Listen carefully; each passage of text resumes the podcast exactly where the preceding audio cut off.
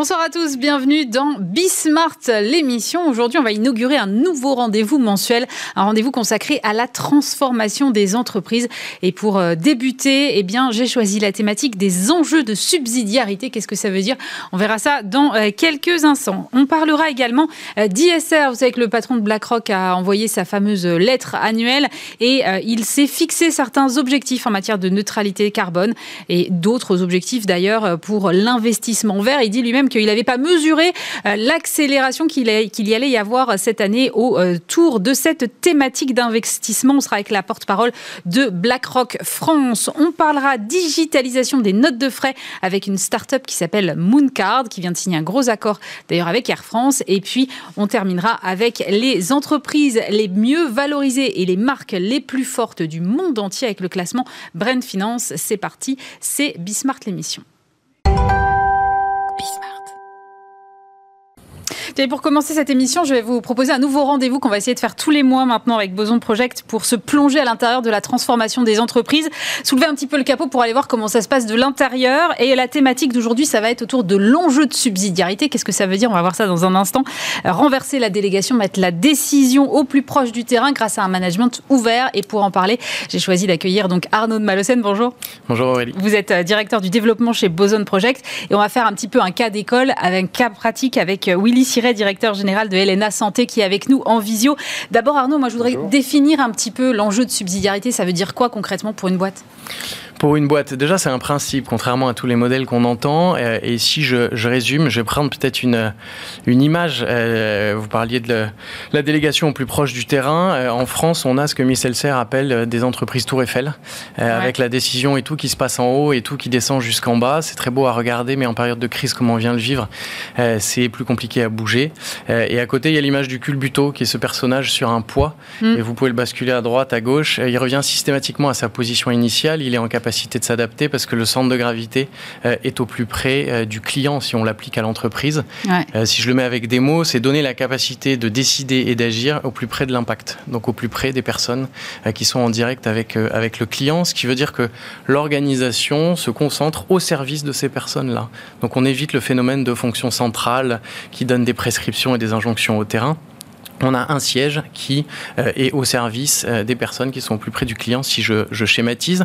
Le corollaire de cette responsabilité, c'est que ceux qui sont au plus près du client ont la responsabilité, quand ils ne peuvent pas assurer leur mission, d'appeler à l'aide euh, au-dessus. Donc on a une double responsabilité qui est hyper intéressante et vertueuse. Mm. Vertueuse, on le voit actuellement, parce que dans toutes les entreprises qu'on peut accompagner, mais même au-delà de ça, celles qui s'en sortent le mieux sont celles qui ont finalement soit historiquement mis en place ce principe de subsidiarité dans leur organisation, ou alors été en chemin et ont su le mettre en place euh, à l'aune de la crise et essaient aujourd'hui de ne pas revenir en arrière. Euh, et les dernières entreprises qui s'en sortent très bien de ce point de vue-là, euh, c'est des entreprises qui ont un sens extrêmement fort. Je prendrai l'exemple de RTE, Réseau de transport et d'électricité, qui est de service public.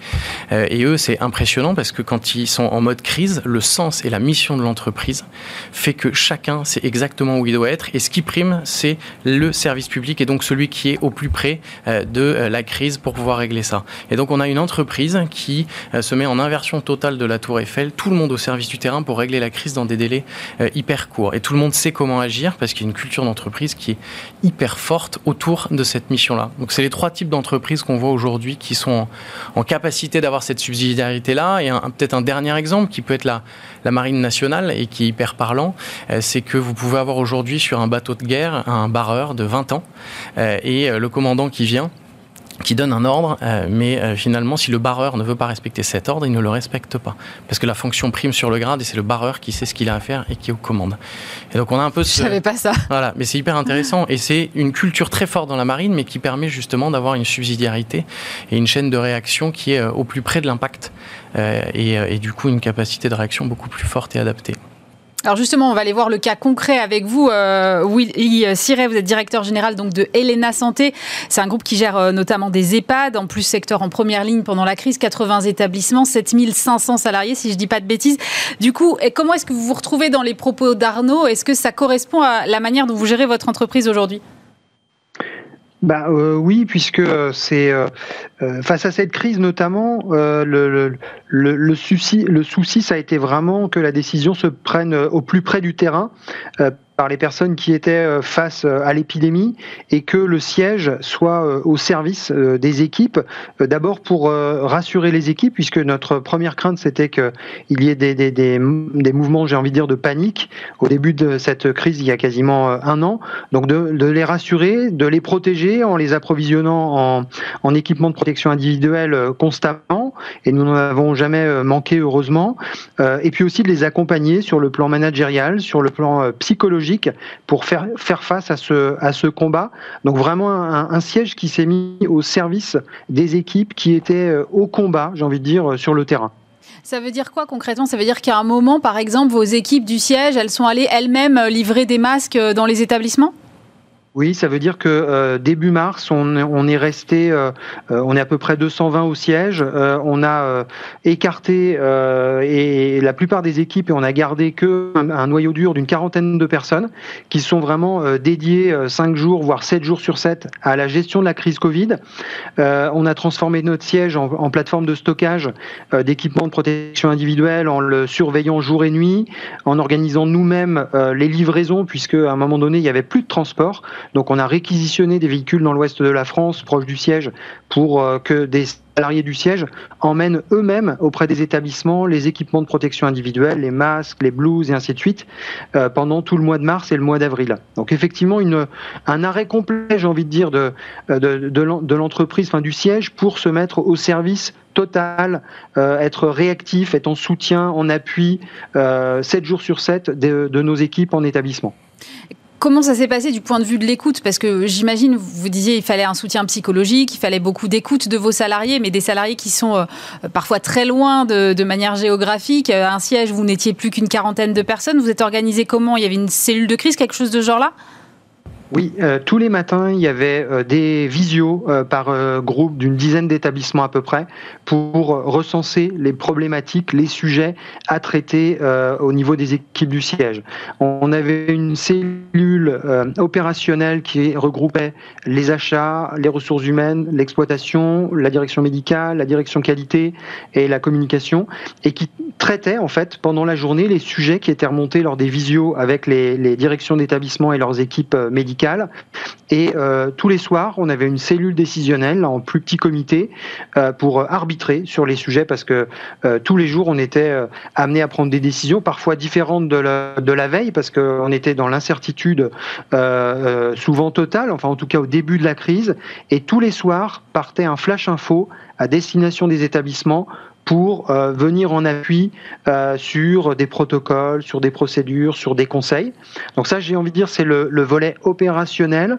Et sur le volet managérial, on avait là aussi euh, des cellules d'appui managérial, soit en individuel, soit en coaching, soit en collective, en collectif, pardon, euh, d'appui sur le plan psychologique auprès euh, des équipes. On a monté un, numéro de téléphone spécial, on a monté un site internet dédié à nos équipes, euh, et puis on s'est fait euh, aider aussi parce que euh, j'entendais Arnaud tout à l'heure qui parlait de la Marine nationale. On a la chance d'être accompagné par Olivier Lajousse, l'ancien DRH de la Marine nationale, et, dans la Marine, quand on est ancien commandant de navire de guerre, le confinement, la crise, le combat, bah, c'est le quotidien, et donc on s'est beaucoup appuyé sur Olivier aussi pour nous accompagner, accompagner nos directeurs. Il est intervenu auprès des directions d'établissement en visio euh, pour prendre de recul, oxygéner, j'ai envie de dire, et puis conseiller aussi nos, directions et, nous-mêmes évidemment. Tout à l'heure, Arnaud a prononcé le mot culture d'entreprise. Euh, J'ai l'impression que c'est effectivement un, présupposé avant d'avoir ce type de fonctionnement, parce que ça suppose de la confiance entre vous et entre vos et avec vos équipes, et que la confiance, ça se décrète pas. Donc c'est quelque chose que vous avez amorcé, j'imagine, bien avant la crise, en fait.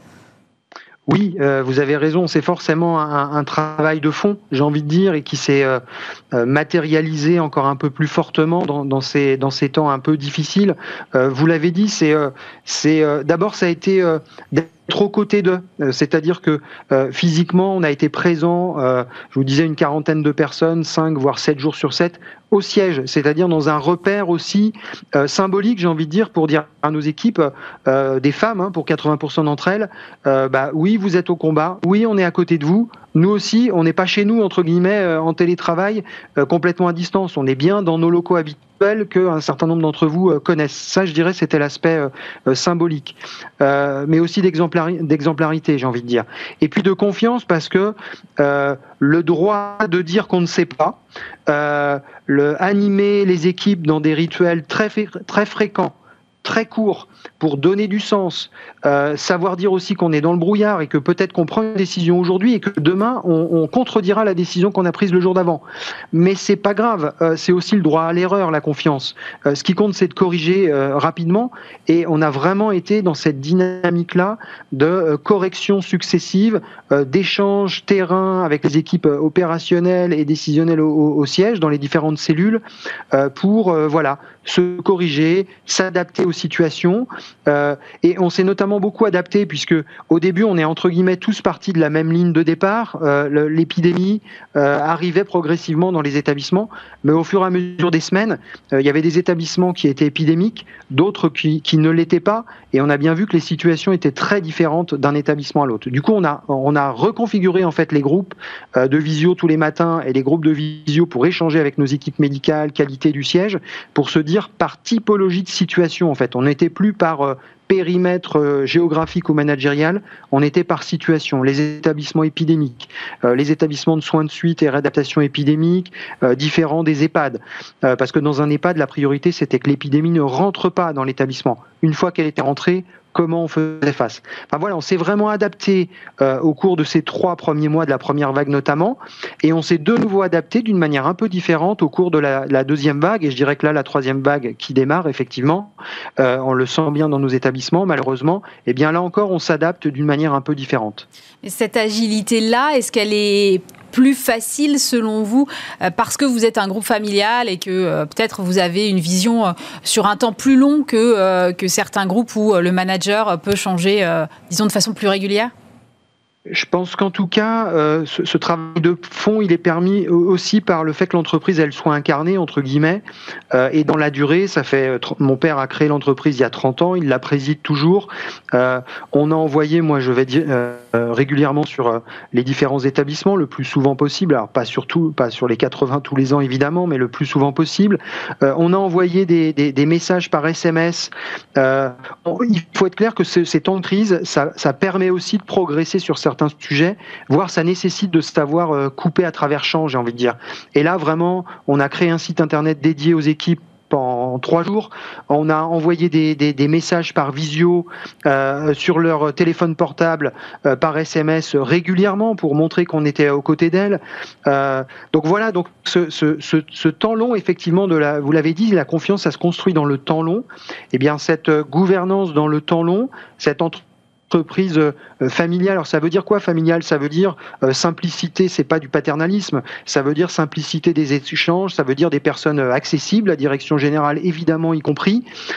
et, ça, effectivement, ça se construit dans la durée. Et c'est dans ces moments-là que ça se renforce d'autant plus. Et c'est à tout niveau. Je me souviens très bien d'une personne qui est qui s'occupe de l'entretien d'un de nos EHPAD, une ASH, qui dit la peur au début de euh, le, résident est Covid, euh, donc j'ai peur d'aller dans sa chambre faire le ménage, et bien d'une direction qui prend euh, la blouse, qui change de chaussures et qui va faire le ménage dans la chambre.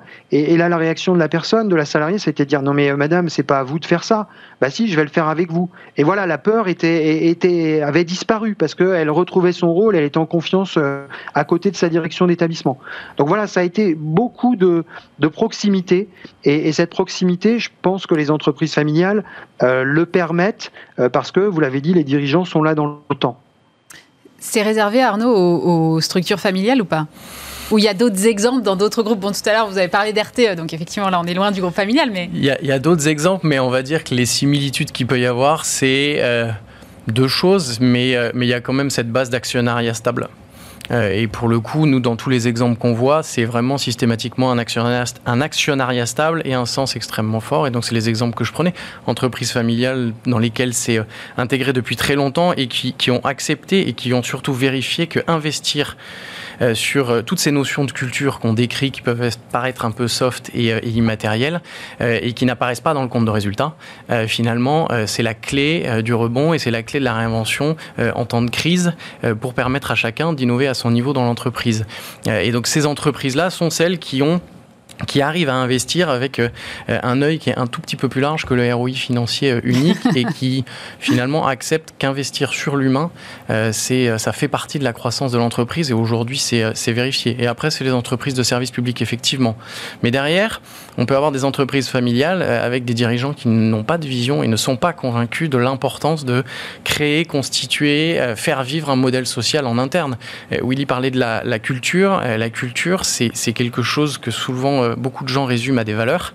Euh, en fait, c'est beaucoup plus que ça. C'est euh, non, mais c'est sûr que ça peut pas se résumer à quatre mots affichés sur un mur. On est, on est bien d'accord. Il faut que derrière, on le fasse vivre d'une certaine façon. Mais, mais les, groupes familiaux sont quand même globalement de plus petite taille. C'est peut-être plus facile d'embarquer des groupes plus petits que des très grands groupes. Non, parce que, euh, des, Bah, des valeurs euh, qui euh, transcendent encore aujourd'hui le groupe Michelin, je pense pas que ce soit un petit groupe. Les entreprises de la galaxie Mullier, c'est pareil, c'est présent dans le monde, c'est des centaines de milliers de collaborateurs. Mais on peut embarquer autant de collaborateurs derrière soi dans un projet où il y a toujours quand même le côté qui peut être très culturel français de se dire non mais ma hiérarchie elle me elle me m'envoie de la poudre aux yeux, mais en fait dans le concret. Non, parce que c'est ce qu'on peut voir. Je vais prendre l'exemple de Leroy Merlin qui fait des exercices vision extrêmement régulièrement. Toutes les entreprises du groupe, euh, toutes les entités du groupe participent. Et, euh, vous êtes euh, dans un rayon, vous participez au même titre que le dirigeant sur l'exercice vision. Et ensuite, c'est décliné dans chaque magasin. Tout le monde y participe. Tout le monde voit que c'est pas du flanc, c'est-à-dire que ce qu'ils ont donné pour participer à cette vision, ils le retrouvent dans la vision in fine. Et surtout derrière, avec ce temps long et cette capacité à investir sur la remise en cause de l'organisation, de la culture, du management, etc., mm. de manière régulière, euh, fait que euh, la plupart des collaborateurs ont quand même la preuve que tout ça c'est pas du flanc et que euh, on a une organisation qui est capable de se questionner, de rectifier, de modifier pour coller à sa mission, coller à ses valeurs, à sa culture. et tout ça c'est permis parce qu'il y a une culture qui est très solide et qui est une, c'est une boussole en fait. C'est ce qui permet à chacun de savoir s'il est ou pas dans l'entreprise. C'est ce qui permet de savoir quels sont les comportements accepté ou pas, c'est ce qui permet à chacun de savoir qu'il fait partie d'un système. Et je vais prolonger sur l'exemple de, si je prends un exemple d'une autre entreprise dans le retail. Pendant la crise, le siège s'est réuni et a dit en fait là, euh, soit on meurt, soit on réagit.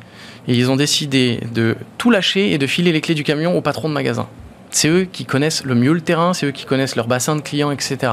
Et ça marche. Et ça marche. Les patrons de magasins se sont appelés et sans injonction du top, euh, ils ont réussi à passer en drive, mais euh, dans des euh, délais qui sont inimaginables en temps normal. Tout ça, ça a permis parce qu'il y a une culture extrêmement forte dans l'entreprise qui fait que quand il s'agit de réagir, chacun sait exactement pourquoi il le fait et quelle est sa place dans le système et pourquoi il est utile. Ça veut dire que ce mode de fonctionnement, à un moment, est un accélérateur de transformation et un levier de performance? Complètement.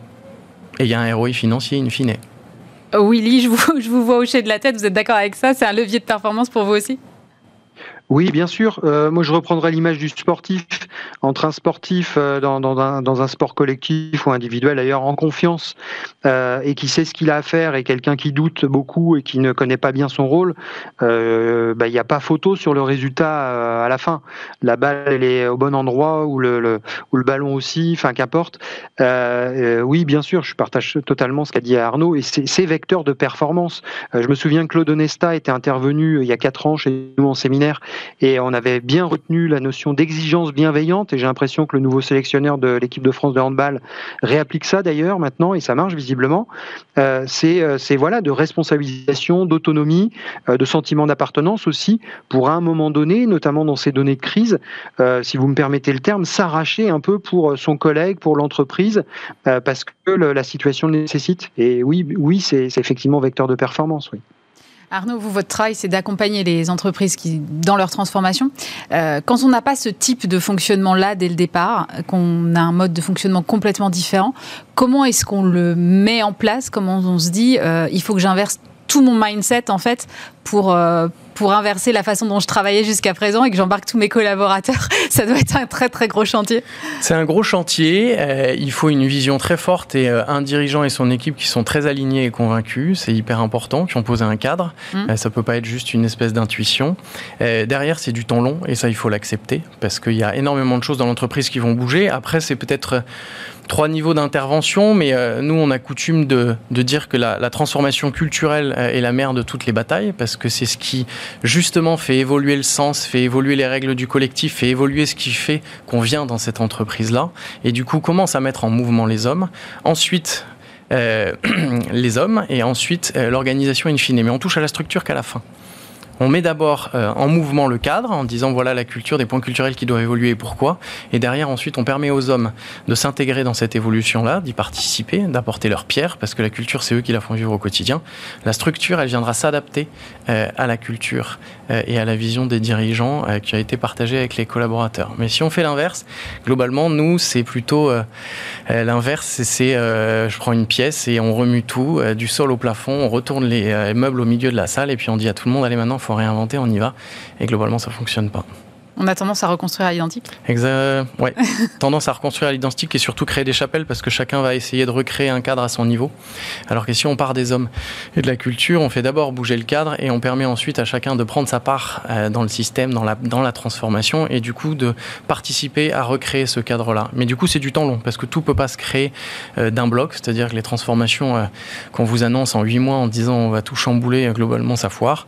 Le sujet, c'est plutôt le temps long et c'est plutôt des dynamiques de feu de camp avec systématiquement des dirigeants qui euh, sont extrêmement convaincus de ça, le portent sur le terrain de manière régulière, font de la pédagogie, euh, et puis les feux de camp, c'est ces collaborateurs ambassadeurs qui agissent à leur niveau, qui eux aussi le portent auprès de, leurs collègues, et c'est ça c'est ça qui fonctionne, nous, cette espèce de pince de croco entre des dirigeants très proactifs convaincus qui savent se remettre en cause et très à l'écoute du terrain, euh, et un terrain qui euh, cherche pas à embarquer 100% des collaborateurs, parce qu'il y en a qui euh, ne s'impliqueront pas autant que d'autres, parce qu'en fait, ils ont leur mère malade et que globalement, ils n'ont pas le temps, et c'est très bien comme ça. Mais par contre, vous en avez au milieu qui sont des, des forces qui sont souvent très cachées, qu'on voit pas, mais qui, une fois qu'elles sont en action, sont capables de réinventer des BU à une vitesse qui est, qui est phénoménale. Donc c'est partir des hommes et puis finir par la structure. Merci beaucoup. Willy Thierry, directeur général de LNA Santé et Arnaud de Malocène, directeur du développement euh, de Boson Project. Évidemment, Arnaud, on se retrouve le mois prochain avec de nouveaux euh, enjeux de transformation. Exactement. Merci beaucoup. Merci à vous. Et je suis maintenant en compagnie de Carole Croza. Bonjour.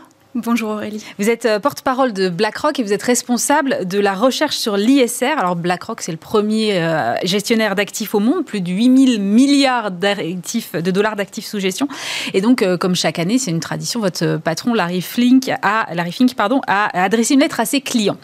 Et dans cette lettre, il demande aux entreprises dont BlackRock est actionnaire de publier leur trajectoire de réduction des émissions à effet de serre dans l'objectif d'un zéro émission en 2050. Moi, je voulais savoir qu'est-ce qui justifiait aujourd'hui une telle prise de position C'est plus possible aujourd'hui de ne pas parler euh, climat, euh, ISR dans, euh, dans la gestion d'actifs? Effectivement, BlackRock, c'est un grand gérant d'actifs, mais c'est surtout un grand gérant d'actifs pour les investisseurs à long terme.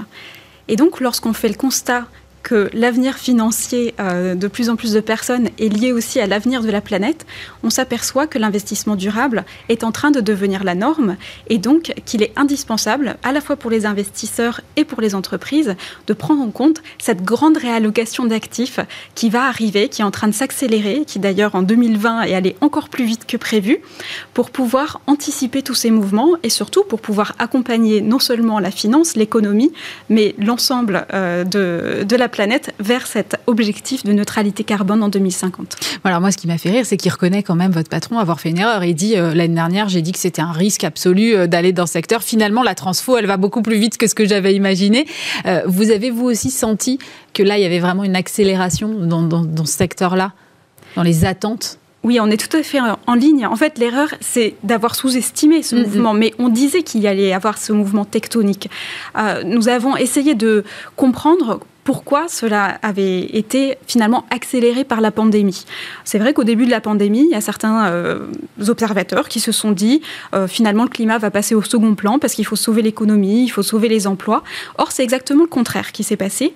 On a vu que les flux vers l'investissement durable ont doublé, euh, la collecte a doublé vers ces fonds-là, et on a vu aussi que encore en 2020, les fonds d'investissement responsable ont été plus résilients, plus performants que les fonds traditionnels. 80% euh, des indices euh, durables ont battu leur indice de, référence en 2020.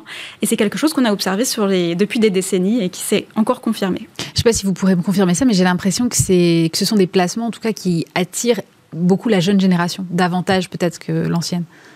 C'est naturel pour eux parce qu'ils se projettent évidemment beaucoup plus dans le long terme et parce qu'ils ont aussi plus d'habitude de mettre finalement leur consommation et leurs habitudes en ligne avec leurs valeurs on comprend qu'aujourd'hui, euh, on peut continuer à faire, euh, avoir un investissement qui est rentable et intégrer aussi ces valeurs-là. Qu'est-ce qui va leur parler aux jeunes? Ça, va être des fonds à impact, par mm. exemple, ça va être des fonds sur l'économie circulaire, parce qu'on se rend bien compte que nos modes de vie actuels, ils ne sont pas soutenables. Mm. Et donc, investir dans des entreprises qui euh, font de la gestion des déchets, des entreprises qui permettent aussi l'accès au plus grand nombre à une éducation de qualité dans des populations défavorisées, c'est aussi une façon de répondre aux grands enjeux euh, de, de, la planète, aux grands enjeux de développement durable. Mais on est bien d'accord, on parle d'entreprises rentables les entreprises euh, rentables le deviennent aussi parce que c'est un mouvement général. Mm. Ce qu'on observe aujourd'hui, c'est que non seulement il y a de plus en plus d'investisseurs qui, comme BlackRock, euh, intègrent euh, la durabilité, mais on s'aperçoit que cet objectif de transition à 2050 vers la neutralité carbone,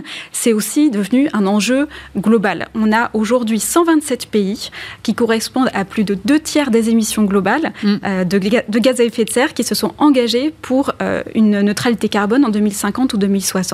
Qu'est-ce que ça veut dire? Ça veut dire que finalement tout ça va mobiliser énormément de capitaux, ça doit mobiliser énormément d'argent pour pouvoir effectuer cette transition.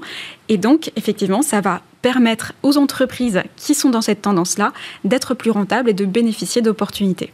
Est-ce que le, petit coup de pression que vous mettez un peu sur les entreprises n'a pas été à un moment euh, un peu incité par certaines ONG qui ont critiqué parfois une gestion peut-être passive de la part de BlackRock?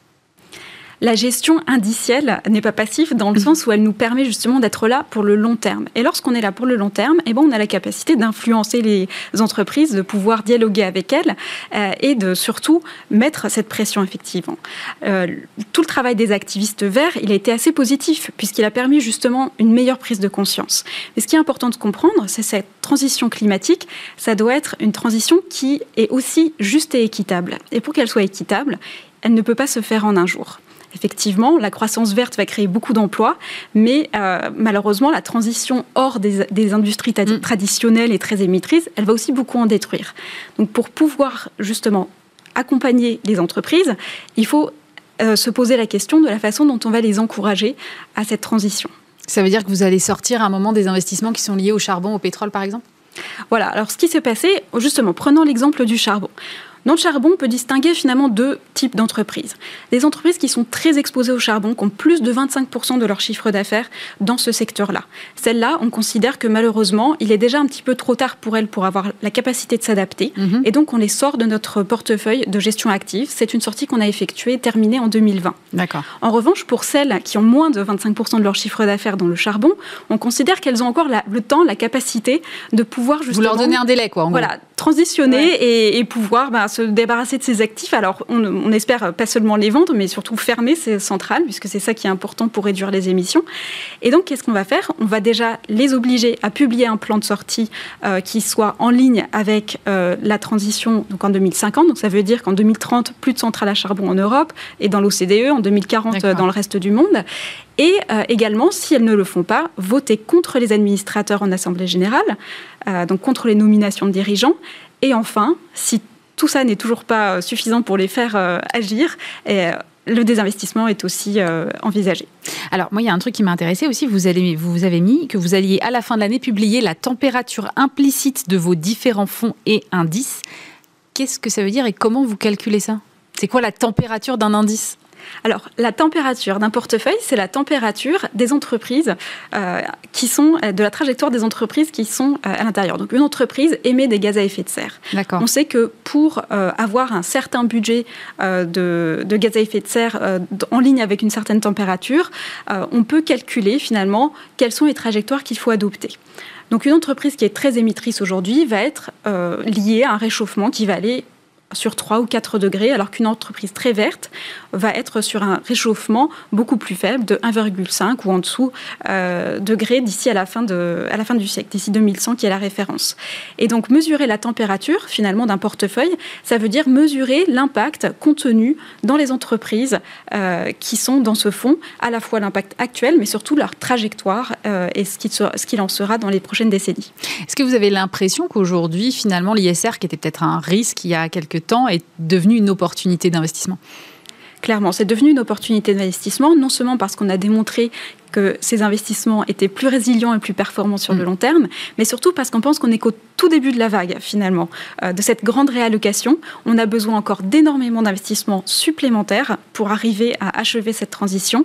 Et il va y avoir beaucoup d'incitations, de réglementations et aussi d'incitations qui viennent justement de la jeune génération euh, pour aller vers encore plus de verre et encore plus euh, d'entreprises responsables qui prennent en compte toutes leurs parties prenantes. Donc c'est pas seulement le verre, c'est aussi les égalités sociales et toutes ces dimensions c'était la question que j'allais vous poser ensuite, parce que effectivement, dans les critères ESG, il y a le, S qui est le, social. Donc, comment est-ce que vous mesurez euh, l'impact social d'une entreprise?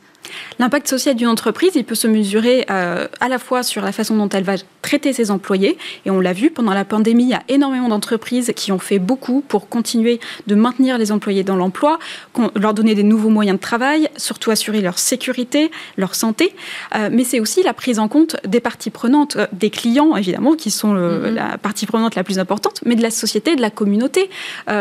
pouvoir être une entreprise responsable aujourd'hui, c'est pouvoir aussi faire attention à tout, euh, tout l'enjeu euh, autour de euh, respect notamment des communautés euh, indigènes, là où on va sourcer ses ingrédients, par exemple, du respect des droits de l'homme dans sa chaîne d'approvisionnement, euh, et aussi du respect des clients dans la santé, la sécurité, la qualité des produits qu'on leur, euh, qu'on leur fournit. J'ai l'impression, après, aux États-Unis, il y a un climat particulier en ce moment avec une fracture sociale qui est, qui est très très importante. Et, et c'est vrai qu'on a vu plusieurs marques américaines prendre position sur le sujet, notamment Apple qui a annoncé un plan de 100 millions de dollars contre le, contre le racisme. Ça, c'est des choses que vous pouvez prendre en compte aussi, des, ce type de programme, et de se dire, bah oui, finalement, d'une certaine façon, il l'inclut. Il faut vraiment que ce soit incorporé dans le business Évidemment, on le regarde. Donc, on a toute une série d'indicateurs que l'on regarde pour les fonds durables, mais qui sont de plus en plus intégrés à la gestion traditionnelle, parce qu'on pense qu'une entreprise qui gère euh, ces questions-là, euh, à la fois pour des questions d'attraction de talent, mais aussi mm. pour la question de sa capacité à opérer euh, dans, dans, un environnement, sont essentielles. donc on les regarde de manière effectivement systématique et c'était important pour nous particulièrement de voir comment les entreprises s'étaient comportées pendant la pandémie. Est-ce que tout ça a un impact sur la gouvernance des entreprises aussi? Je me posais la question. La gouvernance est un enjeu très important parce que finalement, c'est tout ce qui va donner la direction de l'entreprise. Et c'est pour ça aussi que lorsqu'on exerce nos droits de vote, ils vont surtout sur les dirigeants parce que c'est eux qui sont responsables de définir cette stratégie. Il y a des choses qui sont très importantes, comme justement cette question des inégalités dans la façon dont on va voter, par exemple pour ou contre des administrateurs, lorsqu'on considère, par exemple, qu'il n'y a pas assez de femmes au conseil d'administration. C'est une façon euh, de euh, finalement réunir les enjeux sociaux et de gouvernance euh, dans une même action. Vous fixez des, seuils, par exemple, comme en France, on voit des quotas dans les conseils d'administration. Vous-même, vous, vous fixez des seuils dans les entreprises que, dans lesquelles vous investissez? Oui, on considère qu'une entreprise qui a euh, beaucoup moins qu'une, euh, qui, qui n'est pas du tout équilibrée euh, au niveau homme-femme, va effectivement s'exposer à des risques et surtout d'avoir une moins bonne performance à long terme. Et donc, nous fixons effectivement ces seuils pour savoir quand ou pas nous allons voter contre un administrateur. D'accord, mais vous fixez un, nombre, un pourcentage? C'est euh, tout ce qui va s'éloigner euh, de euh, la majorité. Donc il y a une petite une petite fourchette. il y a une petite fourchette, mais voilà, en dessous de 40% de femmes, clairement, on n'est pas dans l'égalité. D'accord. Alors c'est vrai qu'il y a quand même une attractivité. J'ai l'impression, on le disait un peu tout à l'heure, autour de ces de ces placements verts. Je disais qu'entre janvier et novembre de l'année dernière, les investisseurs en fonds communs de placement et ETF avaient investi quasiment 300 milliards de dollars dans les actifs durables à échelle mondiale. C'est une hausse de 96% par rapport à la même période en 2010 2019. Ça, enfin, une hausse de 96%, c'est considérable. Ça veut dire qu'on est quasiment au double. comment est-ce que vous voyez la suite? Est-ce qu'on va encore doubler? Ou est-ce qu'à un moment, ça va quand même, on va être au max de, de... et finalement tous les investissements seront devenus verts et, et dans ces cas-là, à quel horizon de temps? Oui. Alors, on pense effectivement, encore une fois, qu'on est qu'au début de, ce mouvement tectonique, donc il va y avoir euh, d'autres doublements, euh, on l'espère, et, d'ailleurs on s'inscrit tout à fait dans cette tendance, puisqu'on continue à créer plus de produits. Je crois que rien que l'année dernière, on a créé 100 indices, 100 fonds indiciels durables de plus, pour pouvoir justement permettre à nos clients de faire cette transition, mais surtout, il va y avoir aussi une meilleure euh, variété et une meilleure transparence sur ces fonds-là. Le fait de publier la température des portefeuilles va permettre justement aux investisseurs de savoir, parmi toutes ces solutions, euh, durables, certaines seront thématiques, certaines seront à impact, certains seront des fonds d'exclusion, eh bien lesquels seront compatibles ou pas avec cet objectif euh, de neutralité carbone. Ça va être euh, une donnée importante à prendre en compte. Ça veut dire que vous, aujourd'hui, dans la façon dont vous concevez vos produits, c'est forcément quelque chose que vous prenez en compte au préalable, quoi. La durabilité, c'est vraiment notre choix par défaut. C'est-à-dire qu'aujourd'hui, tout nouveau fonds qui va se créer chez BlackRock va effectivement essayer de répondre aux normes de notre plateforme de produits durables. Merci beaucoup, Carole Croza. Je rappelle que vous êtes la porte-parole de BlackRock et responsable de la recherche sur l'ISR. Merci d'avoir été avec nous. Merci beaucoup.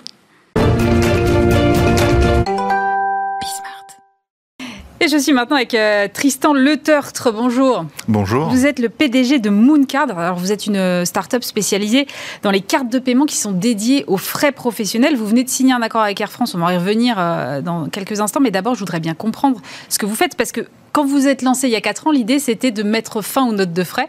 Où est-ce que vous en êtes aujourd'hui? Alors effectivement, vous avez encore euh, en 2021 des gens, des salariés qui, 2,5 millions exactement d'ailleurs, qui font des frais pour leur entreprise. Donc c'est quoi? C'est je paye avec ma carte personnelle je remplis un tableur à la main euh, dans certains cas, j'aggrave des justificatifs. voilà, on a trouvé ça absurde et donc on a créé cette carte de paiement qui permet aux collaborateurs de payer pour son entreprise euh, et que tout soit automatisé, euh, tout rempli par magie pour le collaborateur et puis derrière que la comptabilité de l'entreprise soit aussi automatisée.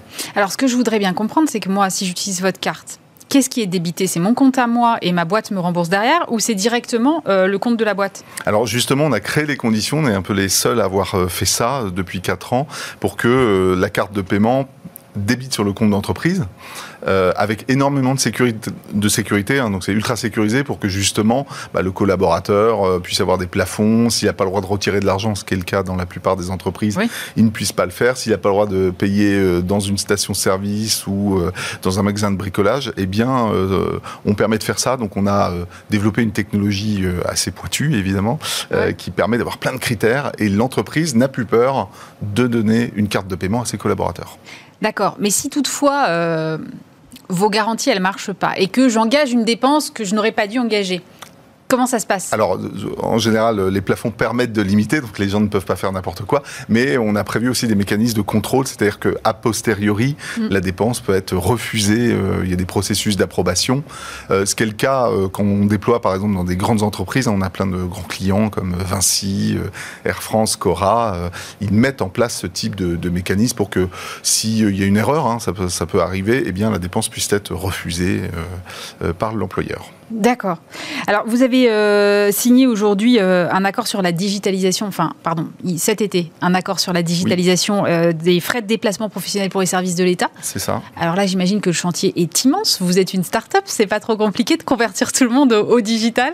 Non, non, on a, je pense que le chantier est vaste, mais l'État a donné l'exemple, quelque part. Oui, ce qui est plutôt. En, ouvrant ça, donc on a, on a, on a remporté un, un contrat qui permet d'équiper jusqu'à 150 000 agents, euh, effectivement dans un contexte de mobilité. Donc euh, très concrètement, euh, ils recherchaient une carte qui puisse permettre à leurs agents, alors leurs agents c'est dans des collectivités locales, dans des ministères, dans des centres de recherche, vraiment un peu toutes les fonctions de la France, de pouvoir se déplacer, d'acheter potentiellement dans toutes les stations-service, dans les parkings, dans les péages, pour éviter.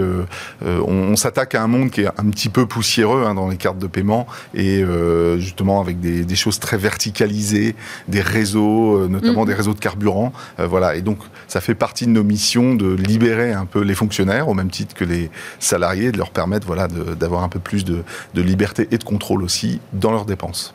Alors, je le disais, vous avez signé aussi un accord avec, euh, avec Air France, donc euh, pour aller tailler des croupières la American Express. Alors, c'est pas un, petit du secteur, euh, en permettant à vos utilisateurs de cumuler des miles. Qu'est-ce que ça change concrètement? D'abord pour vous, un, accord de cette ampleur-là et ensuite pour vos utilisateurs Oui, on est évidemment très fiers euh, d'avoir ce partenariat avec, euh, avec Flying Blue, hein, donc, qui est le programme de fidélité d'Air France KLM.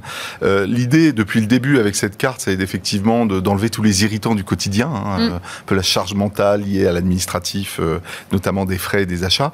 Et là, on a voulu vraiment aller un cran plus loin en, se disant, est-ce qu'on peut pas donner des avantages et d'aller dans le sujet des miles, hein, qu'on n'a pas inventé, mais qui était un peu une, on va dire une chasse gardée, euh, et, de dire on veut que sur tous ces paiements-là, si l'entreprise le souhaite bien sûr, euh, permettre aux collaborateurs, bah, concrètement, il paye euh, un euro, il a un miles, et à la fin de l'année, il peut se payer avec sa famille un aller-retour à Barcelone parce que parce qu'il a engagé un certain nombre de frais pour son entreprise.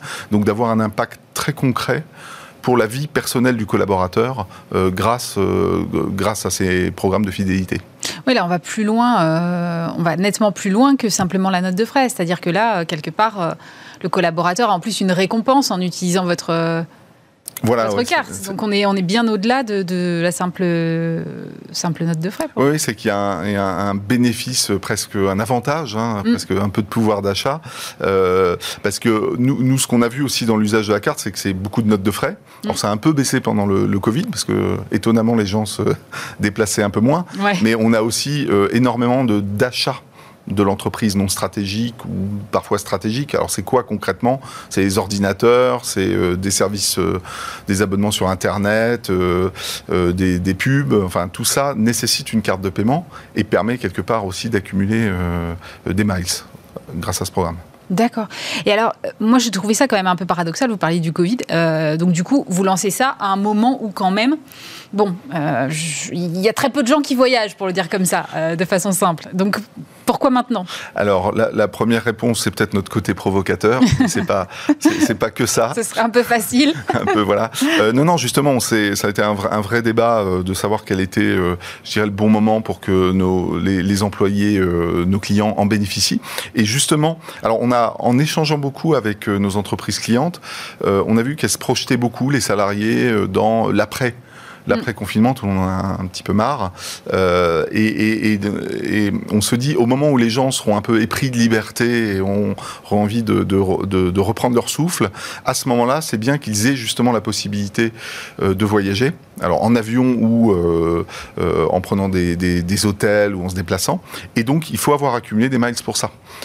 et si on avait annoncé ça à un moment donné où tout le monde se déconfine, bah, les gens n'auraient pas eu de miles. Donc c'est la raison pour laquelle on s'est dit, on va anticiper de quelques mois euh, pour que bah voilà, les gens se projettent un peu dans le, dans le futur. Et vous, vous pensez que dans quelques mois, ce sera bon? Parce qu'on ne sait pas vraiment ni quand les voyages professionnels vont reprendre, ni d'ailleurs les voyages de loisirs. On a quand même un peu de mal à se projeter en ce moment, c'est le moins qu'on puisse dire. Alors moi, moi personnellement, je suis un spécialiste des paiements, des frais euh, et des solutions d'entreprise, donc euh, je n'ai pas d'avis à émettre sur les mm. confinements et les, choses comme ça. Je crois qu'il y a eu une étude d'Air France, hein, qui est notre euh, partenaire, enfin la, directrice générale d'Air France, qui s'est exprimée il y a, il y a, il y a, quelques jours d'ailleurs, mm. et qui a dit, je crois, 60% des voyageurs d'affaires imaginent qu'ils vont reprendre leur déplacement euh, régulier dans les six mois. Alors moi, j'ai pas d'avis par rapport à, ce. Non, mais c'est intéressant en revanche, effectivement. Mais nous, on le vit au quotidien. C'est-à-dire qu'on a, on parle beaucoup aux directeurs financiers, aux dirigeants d'entreprises, mm. hein, d'entreprises, euh, on va dire entre 5, 10 collaborateurs et plusieurs milliers ou plusieurs dizaines de milliers. Et, on, voit une vraie énergie où les gens se disent non, mais c'est bon. Alors, est-ce que c'est lié euh, au vaccin qui arrive?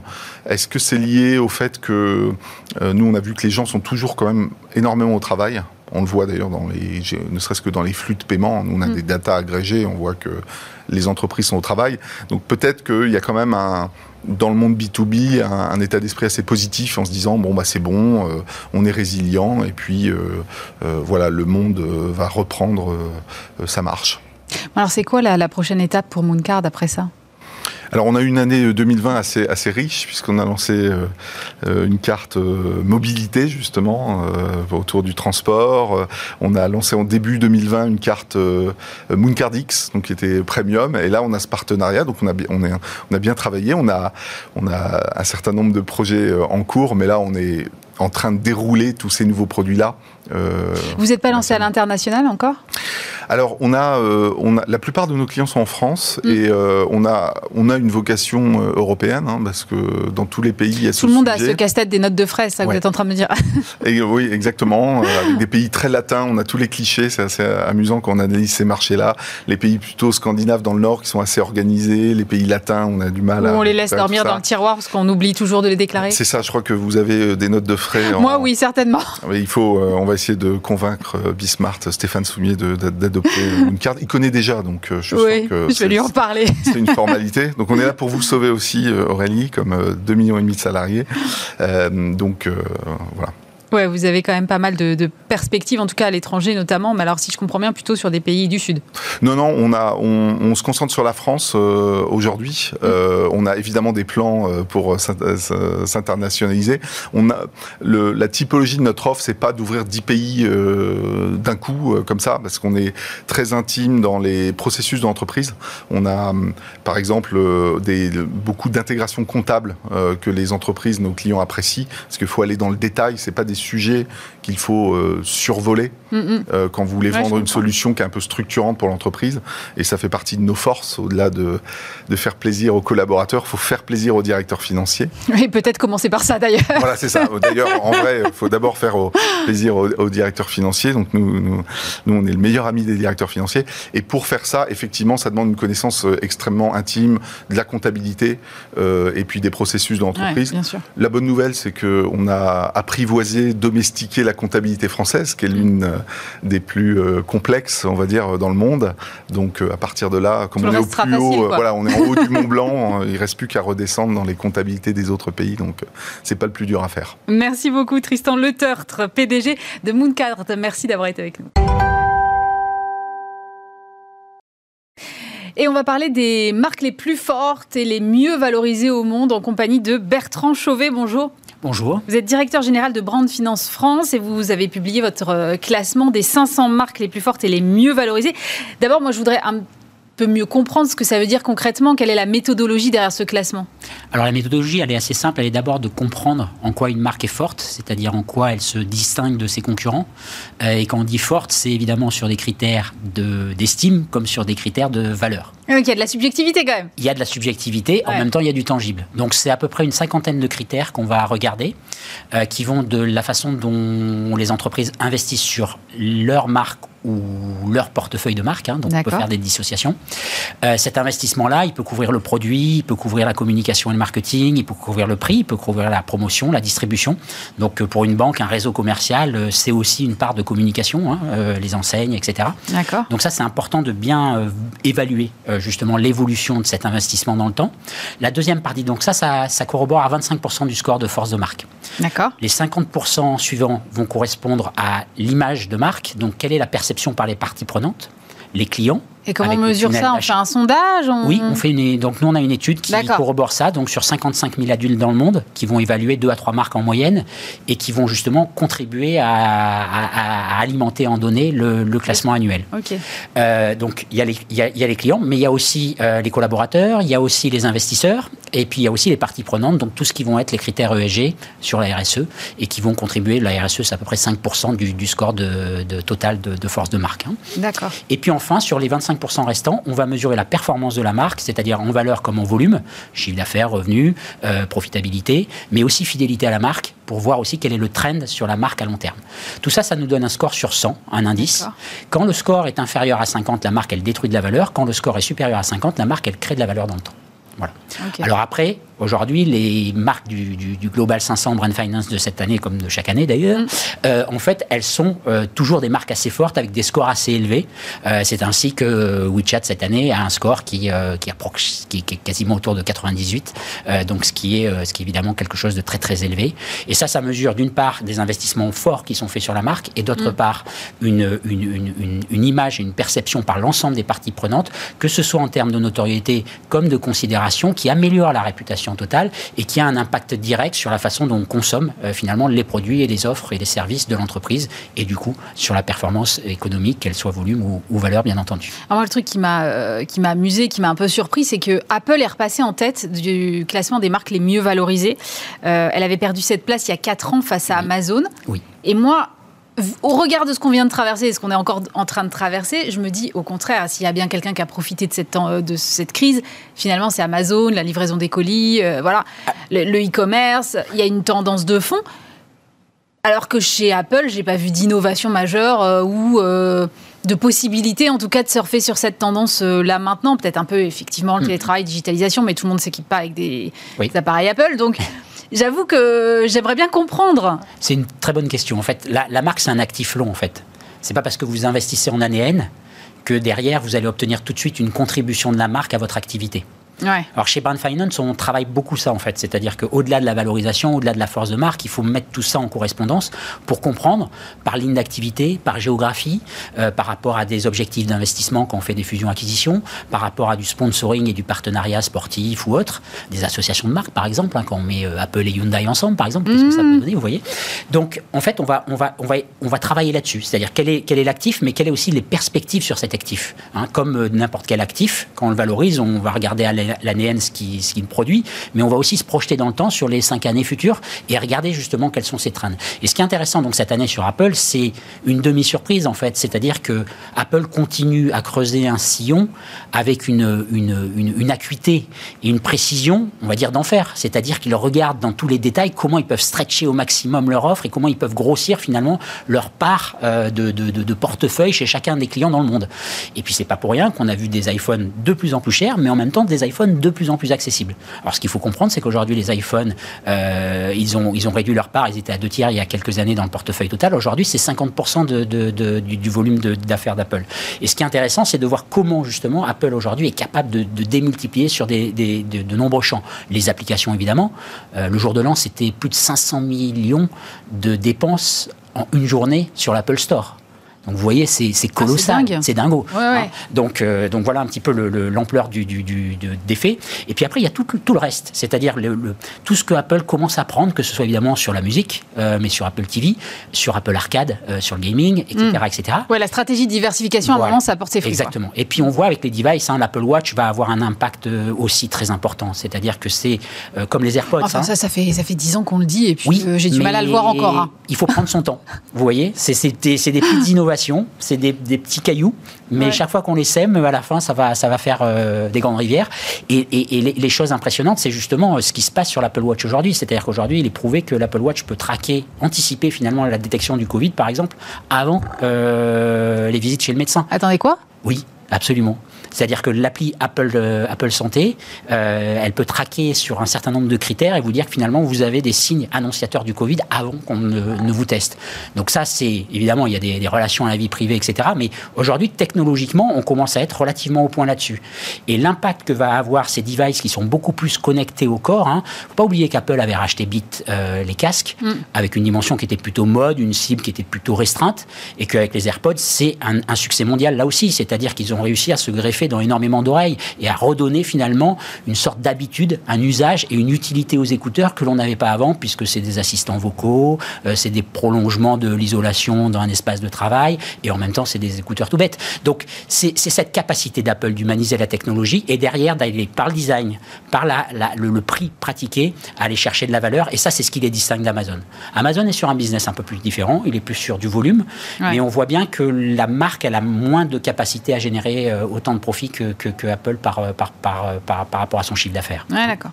Alors, si on regarde de plus près l'autre classement qui est celui des marques les plus fortes, euh, là, euh, on est sur WeChat en tête. Oui. Alors, elle détrône Ferrari. Oui. Donc on n'est plus du tout dans le même monde entre guillemets. Oui. Euh, qu'est-ce qui explique ça? Parce que en plus WeChat, j'avais pas le sentiment que c'était une marque encore vraiment mondiale. Absolument. Donc c'est quand même très géographique. Oui. Donc comment on explique par rapport à Ferrari, qui pour le coup est une marque vraiment mondiale, comment on explique cet inversement? Alors WeChat est mondial puisque vous pouvez la télécharger en France oui, comme dans n'importe quel pays. Mais elle n'est pas dans les. Elle est aussi utilisée hein, euh, en France, alors peut-être pas avec les mêmes parts de marché. Voilà. Donc pour rien vous cacher, Ferrari reste encore la marque la plus forte en France, en Angleterre, et évidemment en Italie. Donc voilà, ça, ça change pas. Euh, mais la réalité, c'est qu'il y, y, a un changement justement de, de, de, de référent. C'est-à-dire que les marques digitales aujourd'hui, elles prennent de plus en plus de place dans la vie des gens, et du coup, elles sont en contact permanente. Et WeChat est l'exemple emblématique pas simplement de cette année, puisque cette croissance, elle n'est elle est pas nouvelle, hein, euh, mais euh, elle, se, elle, se, concrétise par cette première place. Non, mais c'est intéressant parce qu'on a un monde, euh, je voudrais pas dire vieille industrie, parce que ce serait pas très, oui. très, sympa, mais euh, on sait que l'avenir de la voiture est hyper challengé, et c'est une marque technologique qui plus est chinoise qui prend... Oui qui prend le pas, je trouve que le symbole est quand même assez fort en fait. Absolument. Et en fait, la réalité, c'est que WeChat se adresse tous les petits besoins que peuvent avoir leurs clients que ce soit euh, dans du, réseau social, que ce soit dans du, la réservation d'un taxi, de l'achat en ligne, euh, des services financiers. Et donc il y a plein de petits éléments qui viennent s'additionner et qui viennent en fait par l'écoute très fine qu'ils ont des clients, ils arrivent à leur proposer à chaque moment énormément d'utilité. Et c'est cette utilité-là qui fait euh, leur point de différence et qui fait qu'il y a un niveau non seulement de considération euh, au-delà de la notoriété même de la marque, mais ouais. elle est très considérée, et qui derrière fait aussi des usages et, et du coup des dépenses sur l'application qui sont exponentielles. Et à partir de là, on a une marque justement qui a, qui a, qui a une capacité, par les critères qu'on a pu euh, analyser hein, sur, le, sur le tunnel d'achat, euh, qui, sont, euh, qui, sont, qui sont assez phénoménaux. À l'opposé, on va dire Ferrari euh, finalement euh, est assise sur un héritage euh, et elle capitalise énormément dessus parce qu'elle vend finalement très peu d'automobiles. Par contre, elle vend beaucoup de licences, elle, est, elle attire toujours, elle est référente, euh, elle est un, un symbole fort. oui, mais c'est pas non mais, plus mais ni voilà. un symbole technologique ni un symbole exactement, forcément d'innovation. Exactement. Hein. Et ça, c'est un petit peu, si on regarde au niveau géographique, c'est un petit peu le risque qui pèse sur l'Europe. C'est-à-dire que le fait que la richesse de nos marques européennes, voilà, d'une part, ne sont pas assez technologiques. On est un petit peu trop manufacturier, ce qui n'est pas forcément un défaut, puisque à terme, ça reste quand même une, une, prééminence dans les offres futures. Mais par contre, on a du mal à créer euh, un effet de masse et de puissance. C'est-à-dire que WeChat aujourd'hui arrive à cette position dans le classement, c'est parce que aussi il s'adresse à un milliard et plus de, de Chinois. Et qu'à partir de là, il a une base de consommation locale tellement forte que, évidemment, ça l'aide à déployer oui, ses offres, ses services, à innover et finalement, demain, à continuer à, à, à innover sur, sur, sur, les, sur les nouvelles géographies.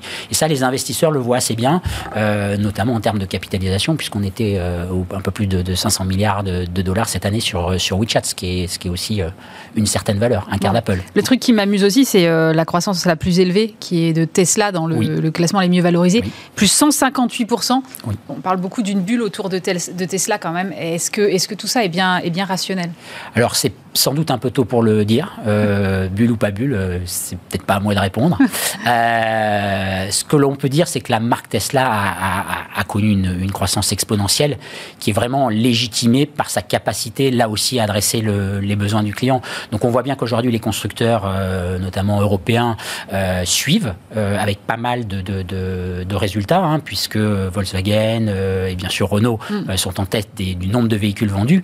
Par contre, en termes de valeur par véhicule, on n'est pas du tout sur les mêmes ratios et c'est ça qui fait toute la différence. Et la capacité de Tesla, c'est non seulement évidemment de proposer des véhicules électriques, euh, écologiques assez intéressants, ouais. mais de l'autre côté, c'est aussi de créer un écosystème autour de ça. C'est-à-dire que c'est aussi l'ergonomie d'usage, c'est aussi la façon dont euh, l'ensemble de l'expérience client est conçue, avec ses défauts, hein, puisqu'ils ont du, du, défaut en SAV, etc. Mais malgré tout, de travailler sur ça de façon assez fine et puis de l'étendre à d'autres champs. C'est-à-dire que les tuiles solaires, euh, toutes les, tous les éléments de recharge, euh, batterie, euh, stockage d'énergie, etc., oui, sont, sont, sont, des éléments aussi qui mmh. participent à la croissance qui est là aussi euh, perçue par les investisseurs, mais euh, par l'ensemble des marchés, pour, euh, et qui donne du potentiel à, à, la marque Tesla en termes de, en termes de valeur. À noter que Tesla n'est pas encore dans le top 10 euh, des marques fortes, par exemple. Donc non. elle n'a pas rattrapé Ferrari. C'est une bonne leçon. Merci beaucoup Bertrand Chauvet, directeur général de Bren Finance France. Bismart, l'émission, c'est fini pour aujourd'hui. Évidemment, on se retrouve vendredi prochain. Et d'ici là, vous avez rendez-vous dès lundi avec Stéphane Soumier. Très bon week-end à tous sur Bismart.